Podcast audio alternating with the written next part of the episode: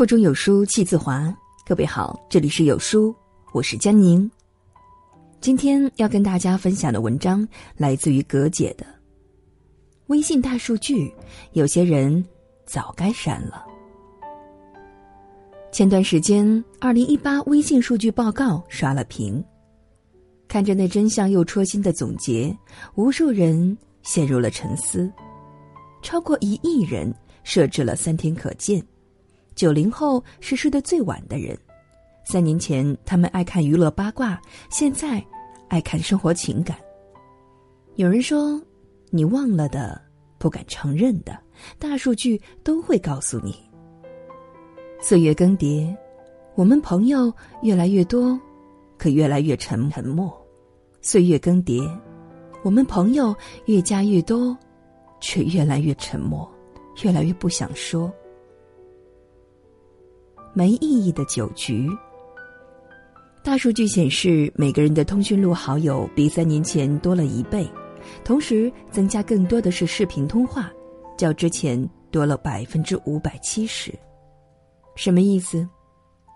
每个人都多了一倍的好友，每个人都习惯了语音、视频，再不用近距离的会面了。网友调侃：社会变了。一个动态，二十个赞，有一半都没见过面。微信好友上千，同城却找不到人约吃饭。有个留言最戳心，他说：“微信上聊得热火朝天的，现实生活中连个见面都很难。大家距离也不远，偶尔遇到都要刻意的回避。说是假朋友吧，可是感情摆在那里；说真朋友吧，没有感觉到。”真有交情，感情淡了就另当别论。偏偏太多人加上好友之后，连句话都没有再说过。社交便利后，朋友的界限越发越模糊。有段时间，好像大家都卯着劲儿的加人，觉得人情社会得人脉者得天下，饭局不能断，认识新人不能停，总有一天有些人会派上用途。结果呢？微信聊天界面里，除了刚加好友的那几句问候，就再无下文了。很喜欢余华的一句话：“我不再装模作样的拥有很多朋友，而是回到了孤单之中，以真正的我，开始了独自的生活。一面之交，终究只会是一面的交情。即便你真的有所求，即使对方……”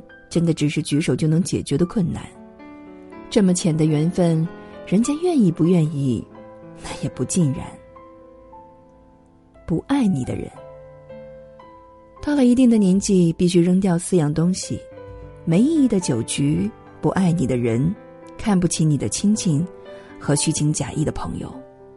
若说一面之交的朋友删了不会心疼，有一种好友，你明知再也不会有交集。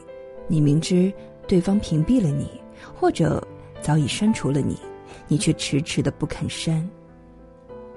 好友惠子曾经喜欢过年长自己许多的人，不是说年纪大不好，是这个老男人倚老卖老，各种套路惠子。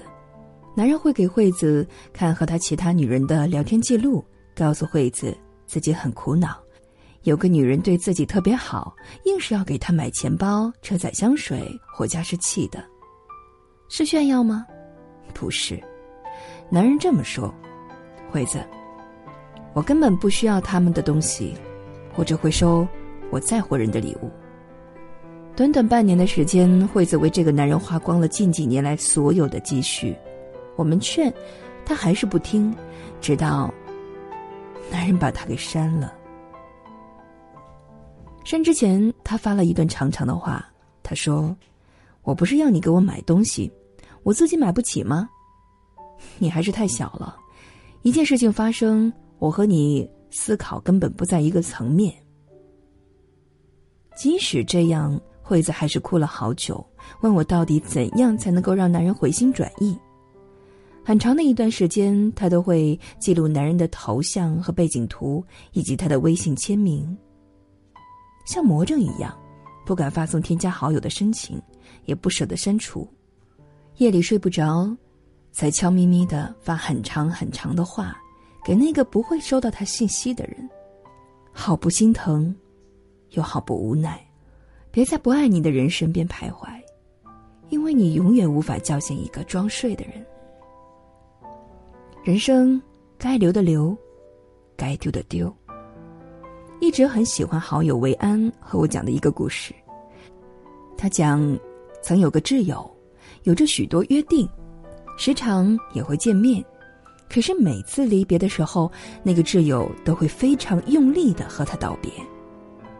有一次，挚友去日本做半年多的交换生，临走的时候抱了他许久。维安不好意思极了，劝他。别搞得跟生离死别似的，半年而已啊，又不是不回来了。